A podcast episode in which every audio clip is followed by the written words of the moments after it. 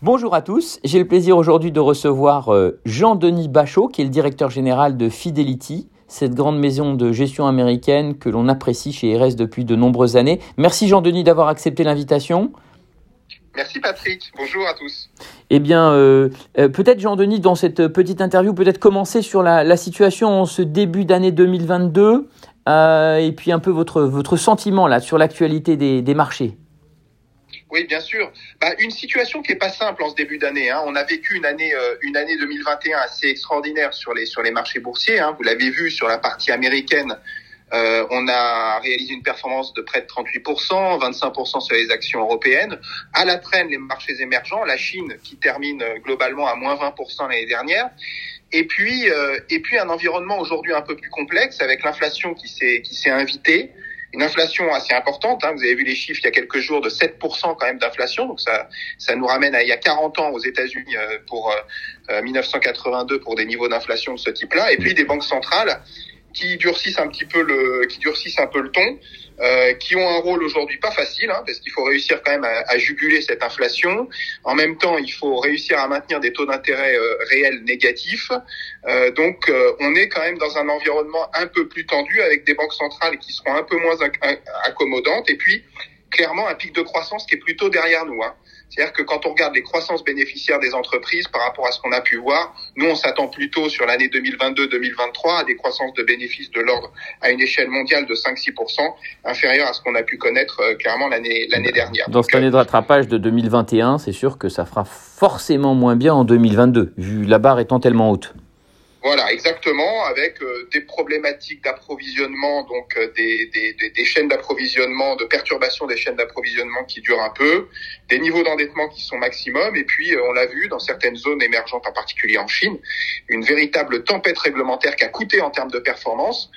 donc voilà, un environnement qui est un petit peu plus un, un petit peu plus complexe que, mais néanmoins avec des sources d'opportunités.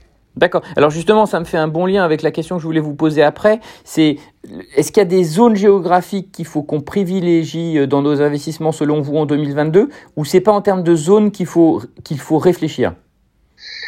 Je pense que c'est pas tout à fait en termes de zones. Néanmoins, euh, il est, comme les performances passées préjugent pas des performances futures, euh, les zones géographiques qui ont bien fonctionné, les zones géographiques qui ont moins bien fonctionné, il faut toujours bien les regarder et essayer de comprendre pourquoi en anticipation. Si je prends encore une fois l'exemple des marchés émergents et de la Chine en particulier, aujourd'hui en Chine, sur du très court terme, on peut se dire il va y avoir encore un peu de volatilité, mais on pense, nous, chez Fidelity, typiquement, euh, en Asie et en Chine en particulier, qu'aujourd'hui, il y a des points d'entrée intéressants. Euh, parce que euh, la situation et donc le, grand chamboulement réglementaire sur les notions de santé, sur les notions d'éducation, euh, d'immobilier que met en place les autorités chinoises, euh, c'est plutôt positif pour une croissance pérenne de long terme.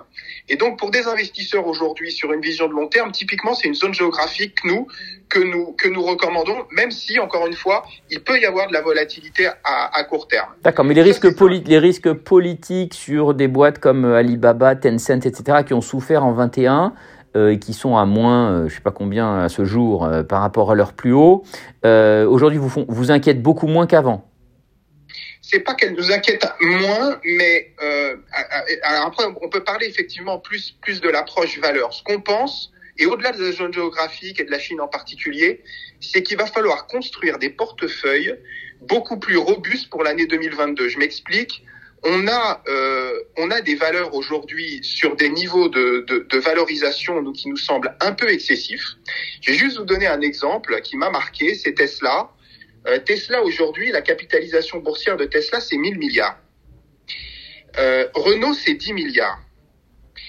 Euh, Renault, c'est 100 fois moins capitalisé aujourd'hui que Tesla. Et si vous prenez la capitalisation mondiale de tous les acteurs automobiles hors Tesla, vous arrivez à 500 milliards, c'est-à-dire la moitié de celle de Tesla. Mhm. Alors Tesla, c'est une très belle maison, mais c'est juste pour prendre un exemple valeur, on se dit, Aujourd'hui, nous, sur des valeurs de ce type-là, ou des valeurs euh, de type euh, avec des valeurs de croissance très chères, mhm. euh, on est un peu plus prudent. On préfère des valeurs de qualité, des, des, des valeurs euh, euh de, de, de, pricing power, de pouvoir de fixation des prix, plutôt que des valeurs très très chères euh, et qui nous semblent aujourd'hui dans l'environnement actuel de hausse des taux, en particulier sur la partie américaine, un peu risquées. Et puis, euh, à l'opposé, on va pas non plus aller sur des valeurs value pure, deep value, euh, mais beaucoup plus sur des valeurs cycliques, industrielles, tout en restant relativement méfiant sur la sur la partie bancaire. Ok, donc juste, je reviens alors sur la phrase du départ qui était, on avait attaqué sur les zones géographiques. Donc vous avez envie de privilégier la Chine parce qu'elle a beaucoup souffert et qu'aujourd'hui, en 2021, et que vous retrouvez euh, des points d'entrée. Et sur la partie Europe et Amérique, est-ce qu'il y a un avis particulier général à donner ou on va fonctionner par, par entreprise? Alors sur un plan tactique, effectivement, marchés émergents et, et, et Chine, euh, on pense qu'il y a des points d'entrée intéressants aujourd'hui. On les retrouve d'ailleurs dans nos décisions d'allocation, euh, d'allocation, d'allocation d'actifs. Sur la partie américaine et européenne, on est plutôt neutre en termes en termes d'allocation et on va plus rebondir effectivement sur ce que j'évoquais avec vous, sur le type de valeur plutôt que plutôt que sur la zone géographique pour construire des portefeuilles un petit peu plus robustes. Mais clairement, si vous voulez, en termes d'allocation d'actifs, on reste un peu dans cet esprit-là, euh, action par rapport à taux, sur there is no alternative, c'est-à-dire que les actions euh, restent aujourd'hui pour nous en termes d'allocation euh, dans l'environnement actuel, si elles sont bien choisies avec un bon stock picking, et on pense que pour les stock pickers, l'année 2021 a été difficile, on l'a vu, parce que les indices ont fait très bien, tirés par quelques valeurs, mais en 2022, le, le, le, stock picking aura vraiment encore plus son importance qu'on a pu le voir dans les années, dans les années passées. Ok. C'est très clair. Ben écoutez, Jean-Denis, merci beaucoup pour votre intervention et au plaisir d'échanger à nouveau euh, prochainement ensemble. Merci Patrick. À bientôt.